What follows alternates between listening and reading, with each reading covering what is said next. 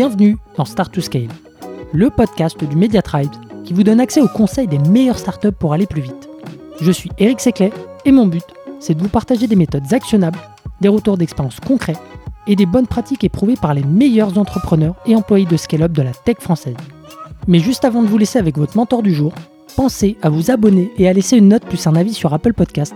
C'est la plus belle des récompenses pour toutes les heures de travail effectuées chaque semaine. Allez, bonne écoute Allez, c'est parti. Aujourd'hui, je reçois Hugo, le Chief People Officer chez Partout, euh, pour, euh, pour un cinquième épisode. Je sais pas dans, dans quel ordre sortiront ces épisodes-là, mais en tout cas, il y en a pas mal euh, qui sont très intéressants avec Hugo. Bienvenue Hugo à nouveau. Merci. Bonjour Eric. Aujourd'hui, on va parler de comment monter une équipe RH quand on passe de 0 à 200 collaborateurs, puisque c'est un peu, je dirais, la, la trajectoire secret dont rêvent euh, pas mal d'entrepreneurs dans, la Startup Nation. Euh, et il y a différents paliers justement que, que, toi tu as identifié. Donc, est-ce que tu peux nous dire bah, justement comment est-ce que on se structure en fonction du nombre de collaborateurs qu'on a? Ouais. Euh, pour dire d'où, euh, de quelle fenêtre aussi je, je parle, euh, moi dans mon parcours j'ai passé huit ans dans des dans des grands groupes, dans des chez, chez L'Oréal et LVMH où pour le coup, euh, c'était des organisations à plusieurs milliers de collaborateurs, donc assez éloigné de la startup et de la scale-up. Et ensuite, j'ai euh, j'ai vu quelque chose de complètement différent puisque j'ai passé euh, quatre ans chez, chez Cheers où je suis arrivé, on était une quarantaine. Quand je suis parti, on était un peu moins de 200. et, et ensuite chez, chez Partout, où là je suis arrivé, on était 270 et maintenant on est quasiment 400. Je pense au moment où sortira ce podcast, on aura dépassé les 400. Donc euh, dans ce que je vais, je vais essayer de, de donner des conseils par euh, étape, mais euh, disclaimer, petit, voilà, il y a, y a, certaines choses que je n'ai pas vues, donc ce sera plutôt basé sur des observations de collègues ou de ce que j'ai vu dans la scène startup, mais pas de témoignages personnels. Et par contre, sur certaines étapes, ben, de 50 à 400, je pourrais parler de, de témoignages, d'un témoignage plus personnel. Ok, bah allez, c'est parti, on t'écoute. C'est parti. Euh, au démarrage, alors ce que j'ai beaucoup entendu parce que je n'ai pas vu cette phase, mais la phase de de 0 à 30, c'est le moment où euh, euh, on se pose pas la question. En tout cas, c'est assez rare les fondateurs qui se posent la question d'un RH à cette étape-là. J'en ai entendu euh, assez peu parler. Néanmoins, euh, je pense que c'est un moment où il y a y a deux endroits où ça commence à tirer auprès des CEO et auprès des managers, euh, qui sont l'office management et toute la partie plus admin et technique des RH et le recrutement. Euh, D'abord pour commencer sur le recrutement. Au démarrage, euh, souvent les fondateurs euh, et, les plus anciens vont faire partie des processus de recrutement, donc ils vont voir un petit peu toutes les étapes attention pour moi et vigilance sur le degré de scaling et le type de profil qu'on va rechercher.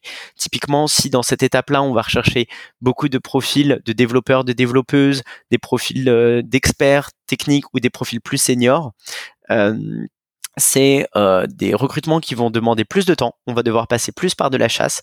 Donc ça va demander soit au CEO ou au, manager de libérer pas mal de temps là-dessus et de se former sur les techniques, mmh. ou alors euh, de passer par de l'externalisation. Ce qui est aussi très possible à cette étape-là, de euh, passer par des cabinets. Attention, parce qu'encore une fois, si on a des volumes importants, ça va très rapidement être des très gros budgets.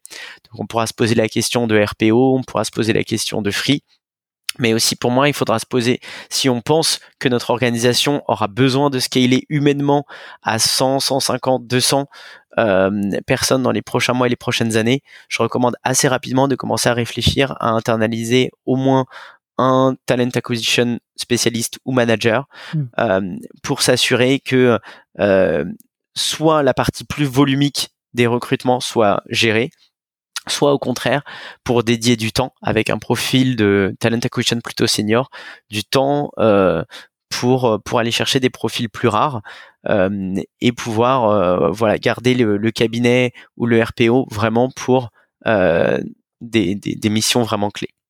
Ça pour moi c'est le premier besoin qui de 0 à 30 peut émerger et où on peut se poser la question de est-ce que je fais par moi-même, est-ce que j'embauche un ou une TA ou est-ce que je fais appel un cabinet RPO ou free externe. Le deuxième besoin que je vois, et ça il est très difficile à externaliser, c'est plus sur la partie office management et, euh, et euh, admin, on va dire RH. Parce que de 0 à 30, euh, il y a quand même une, et je pense que pas mal de fondateurs et de fondatrices m'ont fait ce témoignage-là, il y a quand même une partie de, bah, de chefs d'entreprise qui est assez, qui est assez chronophage de gérer les congés, gérer la synchronisation avec le bulletin. Alors, une partie qui peut être externalisée, c'est c'est en ayant un cabinet de paye externe. Mais là, euh, les fondateurs et les fondatrices sauront que ça demande quand même un, peu de préparation. Donc parfois, s'il y a quelqu'un qui est déjà là côté finance, ça peut pas mal aider, parce que sur cet aspect technique et de coordination, ça peut être jouable. Une autre solution aussi, quand on ne veut pas embaucher sur ce poste-là, euh, c'est de passer par un outil comme Payfit, qui aujourd'hui, pour le coup, sur les petites structures, euh, peut être, je pense, un très bon allié pour pouvoir euh, fluidifier, les process. Ça demande quand même un petit peu de temps. Hein. Mhm. Euh, c'est pas dépourvu de temps, mais ça permet d'en gagner quand même énormément. mais pour moi, de 0 à 30, on peut commencer aussi à se poser la question de si j'ai besoin d'un côté admin RH euh, qui va juste au-delà de la paye l'administration de personnel, mais qui va, euh, euh, par exemple, commencer dans la mise en place de process et de règles euh, mettre en place des process de compliance légale parce que à 30 salariés, on est déjà à plusieurs paliers légaux où l'entreprise mhm. doit faire des choses. Elle doit fournir pas mal de documentation et ça, c'est des choses qui parfois sont un peu dépriorisées. C'est normal en startup. Enfin, c'est normal. C'est pas légal, mais euh, c'est compréhensible, on va dire. Euh, et, euh, et, forcément, il y aura besoin de quelqu'un qui puisse avoir du temps à libérer. Donc c'est là où il faudra aussi se poser la question de euh, si on a besoin de temps pour la mise en compliance, si on n'a pas le budget pour faire appel à des cabinets d'avocats toutes les semaines, et si en plus de ça, on a envie euh, de commencer à nourrir aussi une vie d'équipe assez riche, parce que dans l'office management, il peut y avoir euh, la vie de bureau, il y a souvent des déménagements hein, au, fur et à mesure qu'une startup scale, donc il y a aussi ça à organiser, les règles de télétravail, les l'animation et la communication interne. Donc pour moi, c'est aussi le moment où on peut commencer à se poser la question pourquoi pas avec un profil junior, euh, d'avoir quelqu'un sur la partie plus admin RH et office management. Ok, donc ça c'est les, deux besoins, donc potentiellement un talent acquisition euh, senior, hein, si, j'ai bonne mémoire, euh, à, ce, à ce stade de la vie de la boîte, et également quelqu'un en office management, plutôt junior là, pour gérer tous les aspects, on va dire, techniques, administratifs, qui permettront bah, aux entrepreneurs de se décharger un petit peu de, de, oui, d'avoir un peu plus de bande passante pour gérer, on va dire, l'opérationnel, l'exécution et, euh, et, continuer à cultiver, on va dire, la vision de la boîte. Exactement. Ok. Ensuite, on passe le palier suivant. Ouais. Ensuite, le, deuxième palier, c'est le palier que que, que, que j'ai vu euh, au tout début euh, chez Cheers, qui était de 30 à 100. là, pour moi, c'est le moment où moi, j'ai voulu m'équiper très rapidement avec une, un début d'équipe recrutement qui soit fort. Donc c'est le moment où, euh, moi j'ai recruté une talent acquisition manager euh, senior. Donc moi je l'ai pas recruté de 0 à 30, j'ai recruté à, partir de 40. et là avoir un profil qui soit expert, qui soit potentiellement le ou la future manager de l'équipe, ou en tout cas d'une équipe au sein du pôle du pôle recrutement ça indispensable parce que quand on, bah, à cette étape-là, si on est entre 30 et 100, potentiellement, on sera plus de 100 euh, dans l'année qui va venir. Donc, ça veut dire des volumes de recrutement importants, des expertises et de la seniorité qui va augmenter dans les recrutements qu'on va aller chercher. Donc, besoin d'avoir ça en interne, sauf si on a un budget illimité pour des cabinets de recrutement, auquel cas, euh, pourquoi pas se tourner vers des experts-là. C'était pas mon cas et je pense que c'est assez rare en startup. Donc, important de pouvoir avoir quelqu'un en interne qui puisse potentiellement aussi se coordonner avec des, des, des prestats externes quand c'est nécessaire. Ok, petite parenthèse, euh, pardon, je, te, coupe sur le, TAM, euh, enfin la Talent Acquisition euh, Manager. C'est quoi un petit peu le, ratio de, management que tu observes, toi, qui te paraît le, bon? Tu veux dire le nombre de personnes qu'un talent acquisition manager peut Exactement. Alors ça peut ça peut varier. Je vois dans certaines startups c'est manager une à deux personnes, dans d'autres ça va être manager cinq à six. À partir de plus de cinq recruteurs, euh, dans une équipe, je dirais qu'il faudrait un niveau intermédiaire. Donc, des, par exemple, des leads recrutement qui puissent accompagner des, des squads de 3 à 4 recruteurs. Hmm. Euh, parce que dans le rôle de management de recrutement, c'est beaucoup un rôle de coaching. Le recrutement, euh, c'est un métier qui évolue énormément euh, ces dernières années, qui a énormément évolué, qui est de plus en plus un métier de chasse, qui est de plus en plus un métier de marque employeur, de CRM candidat donc, donc pour moi, pour avoir un bon accompagnement, plus de 5, ça commence à être compliqué. Donc, il faut créer des niveaux de coach intermédiaires. Ok, très bien, super. Merci entre entre 30 et 100, c'est aussi pour moi le moment où euh, euh, les fondateurs et fondatrices euh, doivent se poser la question de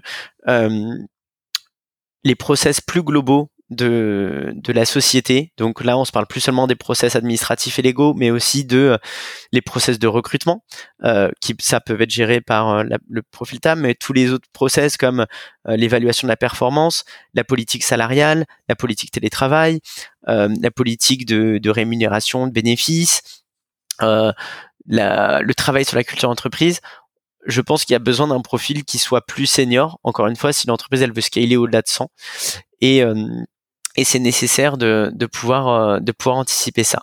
Après à 30 entre 30 et 100, on n'a pas non plus un budget illimité. Donc euh, la, la, question à se poser, c'est est-ce que je commence à recruter? Et c'est souvent la partie très tricky. J'ai parlé avec beaucoup de fondateurs euh, et j'avais été beaucoup sollicité sur des postes, etc. Donc j'ai pu avoir pas mal de témoignages euh, où il y a des fondateurs et des fondatrices qui veulent aller très vite, très tôt et avoir un, un profil très senior tout de suite parce qu'ils vont se dire bah au moins j'ai déjà quelqu'un au Comex et ensuite la personne créa son organisation.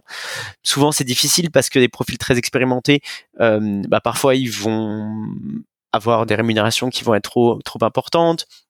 Euh, par rapport au budget ou aussi au, à la taille de l'entreprise.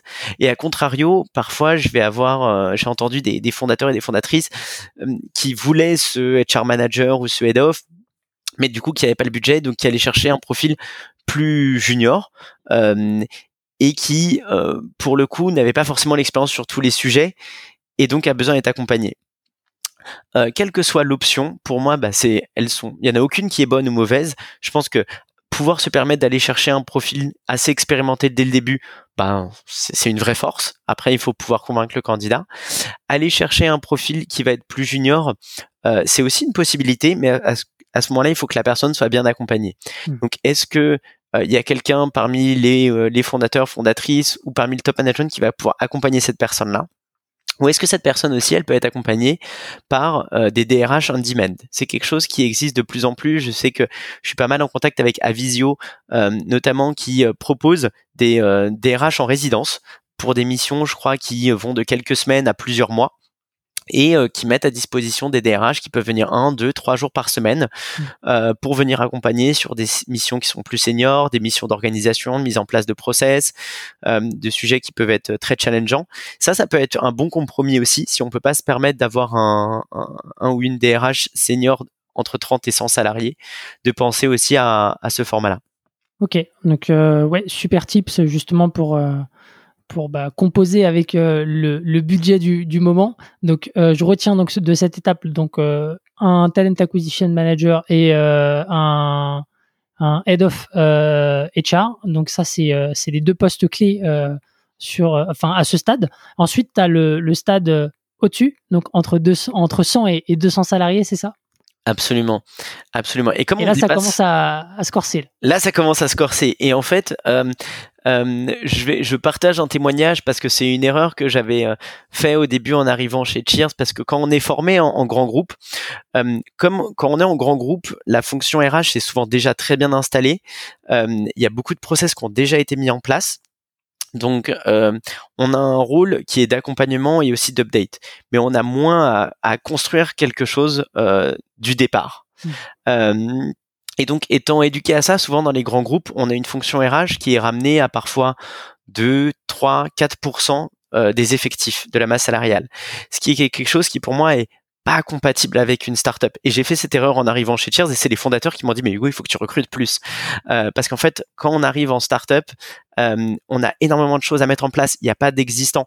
Donc euh, euh, tout est à construire, tout ce qui va être, tout ce que je mentionnais, la culture, les politiques salariales, les politiques de, de, de performance. Oui, il y a de la littérature sur le sujet, mais il faut tout adapter à nous, notre culture et les priorités de notre société. Euh, et donc, euh, et donc, j'en discutais euh, avec une amie qui est DRH aussi, euh, Sarah, qui est DRH de, de Conto, et elle, elle me disait que le ratio qu'elle suivait, c'était plutôt 4 à 6% de la masse salariale en startup.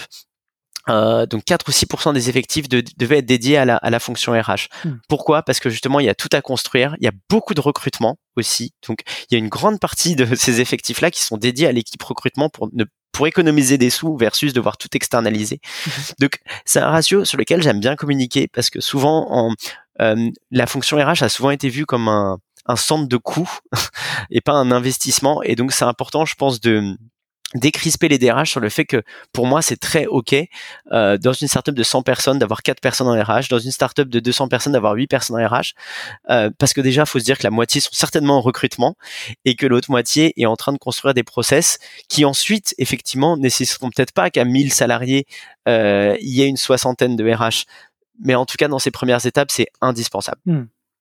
Donc partie de ce constat-là, effectivement, entre 100 et 200, pour moi, c'est là où l'équipe doit, doit se renforcer, donc entre 4 et 8 personnes. Euh, déjà, une première chose, c'est euh, euh, les organisations, pour moi, à ce moment-là, doivent se poser la question est-ce que les RH est dans l'instance la plus importante de décision? Ça peut faire un peu old school de dire ça, mais souvent dans les startups, il y a quand même, comme dans les grands groupes, une instance de décision qui est un codir, un comex. Et pour moi, c'est important que euh, c'est soit à cette étape-là, ou plus tard, que euh, le ou la DRH rentre dans cette instance-là, afin que euh, la stratégie globale de la boîte soit aussi pensée avec les enjeux humains et organisationnels. Hmm. Parce qu'il y a plein de choses à avoir en tête. Est-ce que la boîte est en train de faire un pivot? Est-ce qu'on va lancer une nouvelle business unit? Est-ce qu'on va attaquer une nouvelle verticale? Est-ce qu'on va attaquer une nouvelle euh, géographie avec des nouveaux bureaux? Est-ce qu'au contraire, on va faire un recentrage business sur, sur certaines choses? Est-ce qu'on prépare une levée de fonds? Tout ça, le DRH doit être, le ou la DRH doit être impliqué dès les premières étapes parce que ça peut avoir des impacts humains et organisationnels qui sont super forts. D'où l'intérêt d'être dans cette instance-là. Ensuite, pour moi, euh, il y a plusieurs pôles à créer. Il y a un pôle de HR Operations, que moi j'aime appeler HR Operations, où en fait c'est tout ce qui va être les process RH, la conformité, euh, la partie plus administrative RH, euh, qui est assez lourde hein, sur l'onboarding et l'offboarding, euh, notamment avec les, les, réglementations en France, hmm. et encore plus quand on doit gérer plusieurs filiales, euh, mais aussi la mise en place d'outils RH, la mise en place de, de, data RH, travailler sur la rémunération, etc. Donc pour moi, ça c'est un pôle euh, qui doit représenter, quand on est entre 100 et 200 personnes, de une à deux personnes. Petite, petite question, et après je te laisse poursuivre ton développement. c'est des profils particulier Est-ce qu'il faut qu'ils aient des, un peu comme sur la partie euh, Sales Ops ou autre, euh, des, compétences techniques particulières?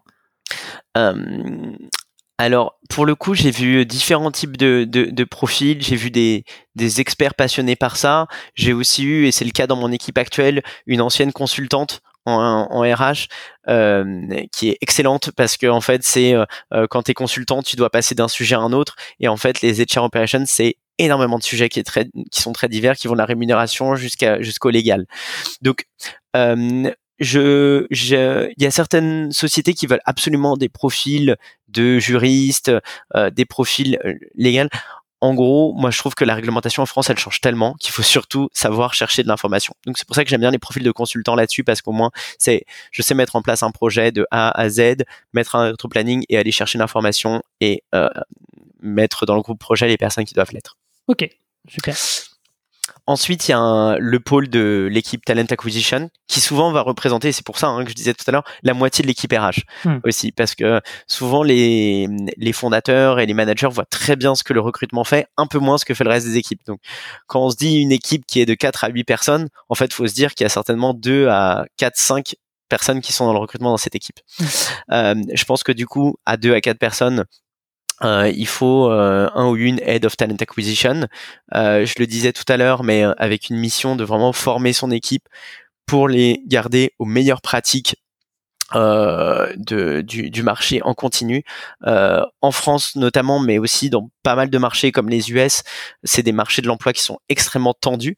C'est-à-dire qu'on n'est plus, on a, met plus une annonce et on a 300 candidats. Il faut aller les chercher les très bons candidats le l'employeur a pas plus euh, autant de euh, plus le même équilibre euh, avec les, les, les, candidats. Donc, ça demande un travail supplémentaire pour les équipes de talent acquisition.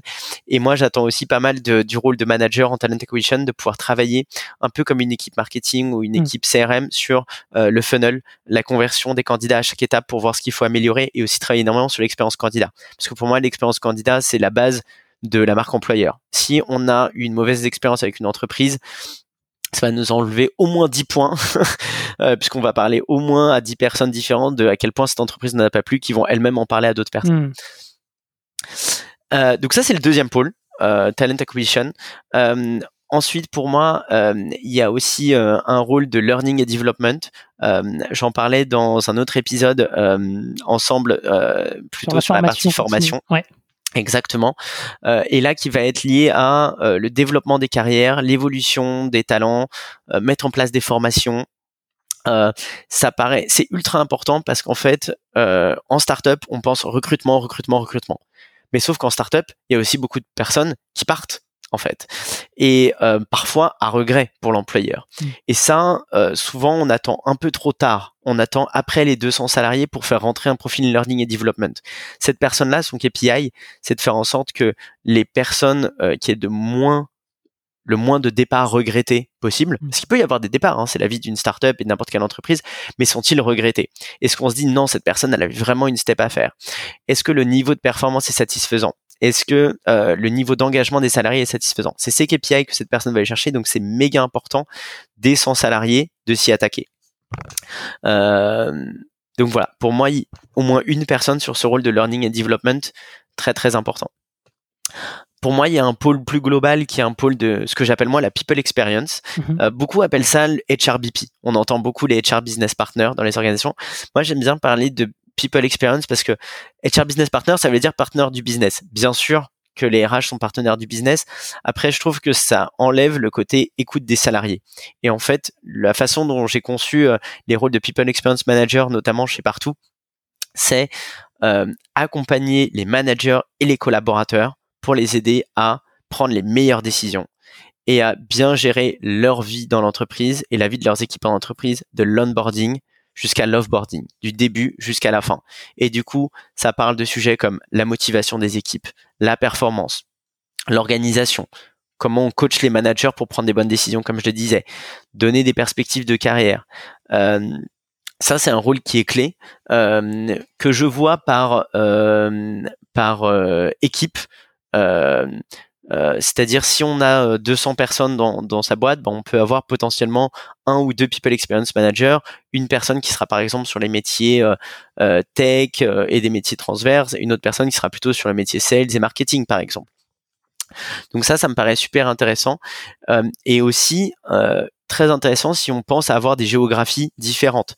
Par exemple, si on commence à avoir une grosse filiale en Asie, aux US, très important aussi d'avoir quelqu'un, si on a une culture notamment avec un bureau physique, qui soit potentiellement sur place pour accompagner les équipes sur les enjeux du quotidien, qui soit encore plus dans la culture du pays aussi. Euh, par exemple, si on se parle des US très, et qu'on a une filiale avec plus de 40 personnes, très important d'avoir quelqu'un sur place mhm. pour partager à la fois la culture de la boîte, mais aussi la culture américaine. Donc, euh, donc ça, c'est un truc à, avoir bien en tête. Donc ça, pour moi, ce seraient les métiers euh, principaux à, avoir entre 100 et 200 personnes. Ok, super clair. Alors moi, j'ai deux questions euh, avant de, clôturer l'épisode. Euh, on t'en a parlé un petit peu en toile de fond, mais je commence à aller par, par celle qui, me paraît un petit peu la, plus importante. Là, ça commence à faire pas mal de monde, potentiellement sur plusieurs géographies. Alors, comment est-ce que tu t'arrives à conserver de, l'agilité dans ton équipe RH et dans tout ça? Ouais. Euh, pour moi, c'est des fonctions qui sont spécialisées sans être surspécialisées. Euh, je m'explique, c'est que j'ai voulu créer des pôles dans lesquels il y a des experts de certains sujets et on comprenne très bien c'est quoi les KPI que je regarde, c'est quoi mon scope de responsabilité. Et en même temps, je n'ai pas, peut-être que ce sera le cas un jour, mais j'ai pas encore des ultra experts sur un sujet particulier euh, pour pas justement créer trop de silos en même et qu'aujourd'hui les personnes de mon équipe gardent du sens. Un process euh, que j'ai euh, mis en place, c'est ben, on a les OKR euh, chez partout, on les avait chez Cheers aussi. c'est que basé sur ces OKR, on fait un vrai travail sur comment les RH vont impacter ça comment l'équipe va venir impacter ça. Et ce qui est assez drôle, c'est qu'en fait, on voit qu'il y a beaucoup d'objectifs qui ont une, bah, une, une, une, coloration RH qui sont dans les objectifs des équipes opérationnelles. Donc, ça montre effectivement cet enjeu de transversalité.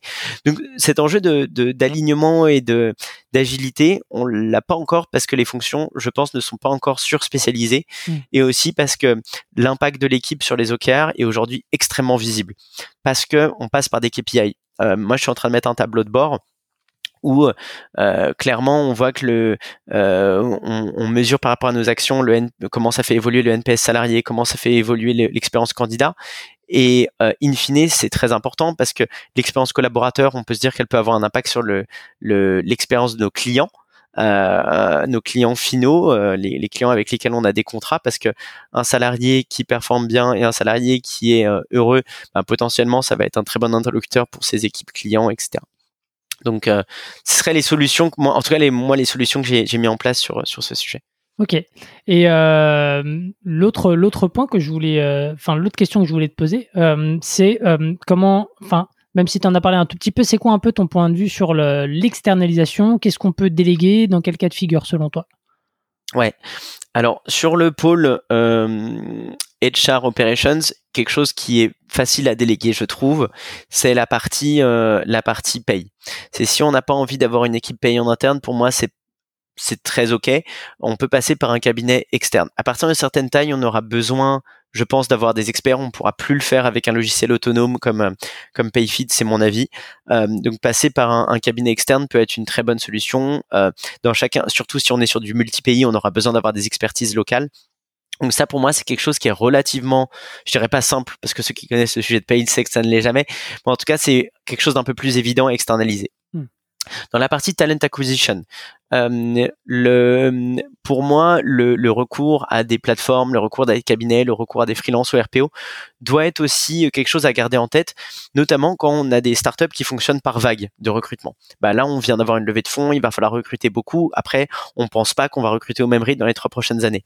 À ce moment-là, c'est peut-être pas forcément utile de recruter toute une armée de talent acquisition managers, sachant que on aura peut-être pas besoin de plus de personnes dans les, les années à venir. Mmh. Donc à ce moment-là, on peut se dire que sur les moments, on va dire, de fort volume, en plus de l'équipe interne, on se fait accompagner pour certains postes, peut-être les postes les plus compliqués, euh, par des RPO ou par des freelances. Enfin, euh, sur la partie euh, plus people experience, pour moi, c'est quelque chose qui est assez dur à, à, externaliser. Bien sûr, faire appel à des prestataires, ça c'est certain, euh, mais mais c'est quelque chose que je recommande pas au-delà de la formation. Et enfin, sur la fonction de Head of People, VT People ou Chief People, pour moi, c'était quelque chose qui est plus d'actualité avant les 100, les 100 salariés. Euh, moi, je crois beaucoup au fait d'avoir une équipe interne qui soit forte, qui a beaucoup d'interactions en externe, qui fait des podcasts, qui va à des conférences, qui, qui lit beaucoup d'articles. Euh, sur les, pour moi, les, les expertises en conseil, elles peuvent intervenir aux endroits de quand on a besoin de coaching, des besoins de coaching d'équipe individuelle, mmh. euh, collectif pardon ou individuel euh, quand on a une grosse conduite du changement à mettre en place, pourquoi pas? Sinon, je pense qu'à partir de 100 salariés, sauf quand il y a une vacance entre deux postes de DRH, c'est pas forcément euh, pas forcément une bonne pratique d'externaliser cette fonction. Ok, très bien, super. Merci beaucoup Hugo pour tous ces, euh, ces bons conseils. C'était très sympa d'enregistrer ensemble. Et puis moi, je vous dis à la semaine prochaine pour un nouvel épisode. Ciao Si vous avez aimé l'épisode, pensez à noter Start to Scale 5 étoiles sur Apple Podcast avec un petit commentaire pour nous encourager ou envoyez-nous des étoiles sur Spotify. C'est ce qui nous aide à faire connaître l'émission et nous motive à chercher encore plus d'experts pour vous aider à scaler. À une prochaine pour un nouvel épisode.